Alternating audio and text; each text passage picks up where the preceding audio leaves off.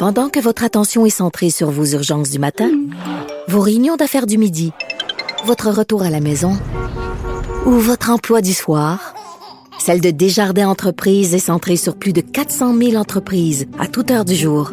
Grâce à notre connaissance des secteurs d'activité et à notre accompagnement spécialisé, nous aidons les entrepreneurs à relever chaque défi pour qu'ils puissent rester centrés sur ce qui compte, le développement de leur entreprise.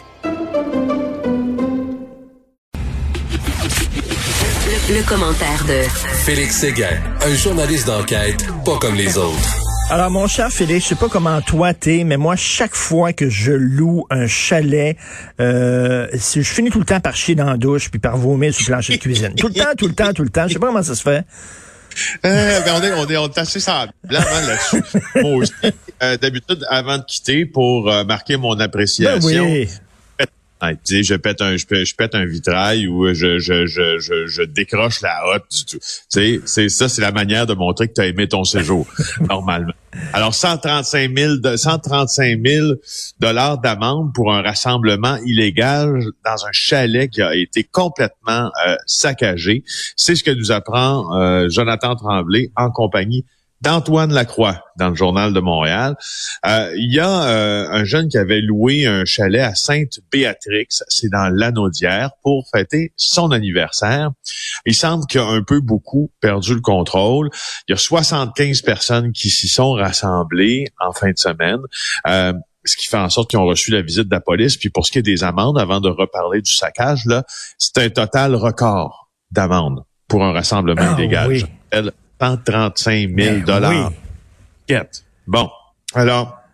Ça s'est passé dans la nuit de vendredi euh, à samedi. Puis c'est les pompiers, en fait, qui ont mis euh, la puce à l'oreille des policiers. Les policiers répondent à l'appel. Là, les policiers se rendent là. Plusieurs dizaines de jeunes entre 20 et 30 ans qui proviennent principalement du Grand Montréal. Là, écoute, c'est comme euh, c'était la, la police arrive, on tente de fuir, on se cache dans le cours des voisins, on se barricade à l'intérieur du chalet, il y a rien qui fonctionne. Finalement, on ramasse nos tickets et là, la, la, la SQ se fait euh, venir un télémandat comme il convient, puis remet ses contraventions, puis tout ça. Donc ça, déjà, c'est important comme histoire. L'histoire, celle qui, celle qui, qui, qui, qui- se trouve en dessous, l'est euh, tout autant, c'est que là, pour 1500 dollars que le chalet a coûté en 20 semaines, les dommages sont chiffrés à plusieurs milliers de dollars.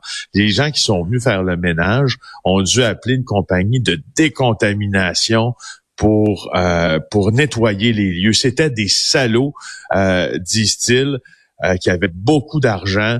Donc, il y avait des bouteilles d'alcool partout, des botches de cigarettes partout, des cendres, des vomissures, des excréments de chiens, des Ben condoms des vitres cassées, des éviers bouchés, des toilettes bouchées. Et les images dans le journal aujourd'hui Ben, euh, parlent, parlent d'elles-mêmes. Voilà. Non, quelle bande de méchants sauvages. Et ça arrive souvent, ce, ce genre de reportage-là, où moi, là, avoir un, un chalet, là, je louerais pas ça à des inconnus. Vraiment, là. Vraiment seulement à des gens que je connais. C'est Oui, vraiment n'importe quoi. Euh, alors, un autre juge, une autre affaire aussi qui arrive souvent, c'est des juges qui ont des propos bizarres, des juges qui manquent Ah, de ouais. jugement. Et il faut que je te parle du bon Gérard. Alors, euh, ouais, le, le bon Gérard, hein, comme dans la Florida, hein, t'es en santé, t'es pas mort, lâche pas mon Gérard. Non, c'est en cruising bar. T'es en santé, t'es pas mort, lâche pas mon Gérard. Alors, euh, le, le juge Gérard Dugré nous apprend Jules Richer, euh, qui a un, un humour assez douteux, qui d'ailleurs lui attire bien des problèmes parce que il, il fait, il fait l'objet de reproches pour ses propos-là déplacés. Jules Richer nous l'apprend, mon collègue au bureau d'enquête. Alors, il fait face euh, au conseil de discipline là euh, de la magistrature. Voici un peu le genre de commentaires euh, déplacés que l'on peut entendre de la bouche euh, de cet homme-là. Euh, il y a eu des questions, lui, sur...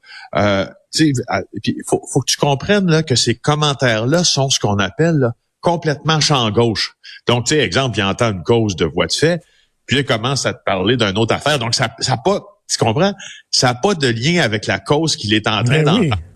Là, à un moment donné, euh, il pose des questions sur, sur le Spectrum de Montréal, la salle de, de spectacle. Il dit, est-ce qu'on peut remplacer à date le Spectrum comme petite salle de spectacle sympathique? Il y a personne qui a pensé à le reconstruire ailleurs. Qu'est-ce que ça a à voir, ça? Ça va, il demande ça à un témoin spécialiste en prise de son. Ça a ri- rien à voir avec la cause qui préside. Là, il y a des suggestions euh, euh, assez surprenantes, écrit Jules Richer. Il dit, dans un cas de partage de garde d'enfants, le juge aurait proposé à des ex-conjoints euh, chez qui il y avait un différent de reformer leur couple, de donner leur fils en adoption ou de le placer en famille d'accueil. Donc, il règle des problèmes conjugaux et tout. Ben, il, a même, il, a même, il a même dit, il a souhaité qu'un père, dans une cause de garde d'enfants, il a souhaité qu'un père soit envoyé dans une cellule avec des rats affamés. Exactement. Euh, il a affirmé à ce, cette même, ce même père-là qu'il allait le, punir en lui serrant le bras comme il fait à ses enfants lorsque ces, derniers n'écoutent pas. un autre père, il suggère de s'endetter avec des cartes de crédit pour régler ce qu'il appelle des mesures d'ordre familial euh, à un client, euh, à un avocat dont le client avait effectué des des, euh, des contrats pour le festival juste pour rire. Il référait à Roson en disant Hey, écoute, votre client n'est pas accusé d'agression sexuelle, ou encore. Tu comprends? Aïe, aïe, aïe, il, a demandé aussi aux spécialistes de son là, qui a témoigné, il a dit un disque vinyle, c'est-tu plus chaud comme musique que, que le numérique, ça? Aïe, aïe, aïe. Ya, ya, ya. Le gars se trouve drôle, j'imagine. Là, tu sais, c'est genre là, Gérard, il se trouve drôle. Lui, il aurait peut-être aimé être comédien dans une autre vie, puis il est juge, puis lui, il fait son show. C'est comme s'il animait un show de TV. Or, tu vois, c'est un peu déplacé, justement, puis le Conseil de la, magistrature va examiner euh, ces cas-là bientôt.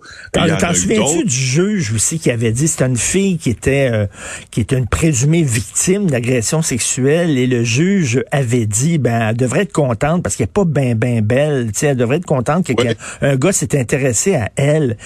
tu te dis vraiment comment ça ces gens sont juges? Parce que dans le jeu, tu sais dans le mot jugement, il y a le mot juge là. C'est ça. Alors, euh, dans l'étymologie, hein, c'est là où ça nous mène. Ça nous mène au jugement puis au juge. Alors, euh, c'est pas le seul de le bon Gérard à, euh, être sur la sellette.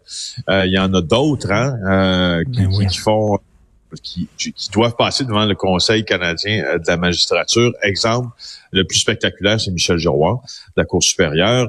écoute, plus huit ans de procédure judiciaire, il était soupçonné d'avoir acheté de la cocaïne à Val d'Or d'un membre du crime organisé avant d'être nommé juge. Alors, il a fini par démissionner juste avant d'être destitué. Ça a coûté des millions contribuables. Suzanne Valboncoeur de la Cour du Québec, euh, euh, elle a lancé, elle, gros crise de con à un consomme spécial qui avait ben. la porte. Tu sais, quelqu'un qui se prend pas quelqu'un qui se prend pour, pour, une autre, là, tu sais, là, quelqu'un de gentil. Euh, bon, puis évidemment, il y a Jacques Delisle, puis euh, tu sais, il y en a quelques autres. C'est, c'est, euh, de toute façon, on demande, c'est pas, c'est pas vrai qu'on demande la perfection au juge, mais on demande le jugement au juge. Ben voilà. Oui, ben oui, puis pas, tu sais, ils sont pas là pour être des petits comiques là.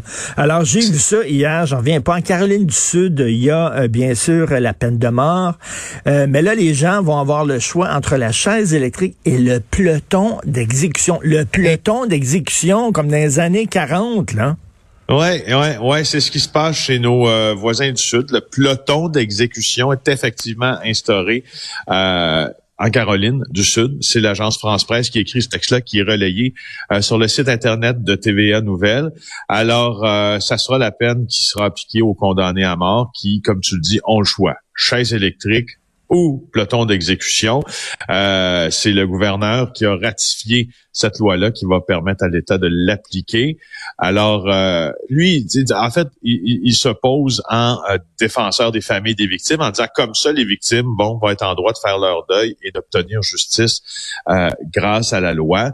Il faut bien dire, c'est un républicain, il va s'en dire, extrêmement favorable à la peine capitale et euh, qui veut absolument reprendre les exécutions après une pause de 10 ans dans son État. faut dire, c'est ça qui est intéressant là-dedans, en fait. Tu sais, la vraie nouvelle, au fond, c'est, je comprends que la façon est barbare, mais c'est que euh, les exécutions reprennent parce qu'il y a eu une énorme pénurie hein, aux États-Unis, puis pas, pas seulement en Caroline du Sud, des substances qui sont utilisées lors des injections létales, parce que tu peux Bon, alors ça fait en sorte que il y a eu euh, des retards, il y a eu des remises, puis il y a eu des États qui n'ont pas condamné à mort leurs euh, détenus pendant plusieurs années en raison de tout ça. Alors, euh, notre bon gouverneur a dit ben pourquoi pas le ben là, ça va être vraiment attaché. Là, ils vont être attachés à un poteau là, avec les yeux bandés. Et quoi est-ce qu'il va avoir comme une cible sur le cœur, comme on voit dans les films, mais là, peloton d'exécution. Écoute, c'est assez, euh, c'est assez barbare quand même là. C'est le quatrième État euh, américain à autoriser l'application de la peine capitale par un peloton d'exécution. Les autres sont Mississippi, Oklahoma, Utah, selon le centre d'information et Félix, il faut se, il faut se quitter là, en disant qu'un autre féminicide dans Côte-Saint-Luc, cette fois-ci, c'est le onzième depuis le début de l'année. Euh, c'est décourageant. Vraiment, on ne sait pas quoi faire pour lutter contre ça. C'est une véritable épidémie. Là. La onzième femme qui a été tuée, alors en présence de ses enfants, dont entre autres un bébé qui était là. Oui, c'est une femme de 36 ans qui aurait été, euh, oui, qui aurait été tuée sur l'avenue Adalbert, près du chemin Earl, dans Côte-Saint-Luc, devant ses enfants. Il y avait des enfants présents, selon le SPVM, qui a confirmé la chose il y a quelques secondes, lorsque les policiers sont arrivés sur les lieux. Alors, il y a un homme de 35 ans qui a été arrêté. C'est suspect dans ça. Écoute, euh, vraiment, il va falloir euh, prendre le taureau par les cornes. On sait que justement, euh, il y a eu des, des initiatives politiques pour essayer de prendre ça au sérieux. Mais onzième femme à se faire tuer par son conjoint, c'est vraiment épouvantable.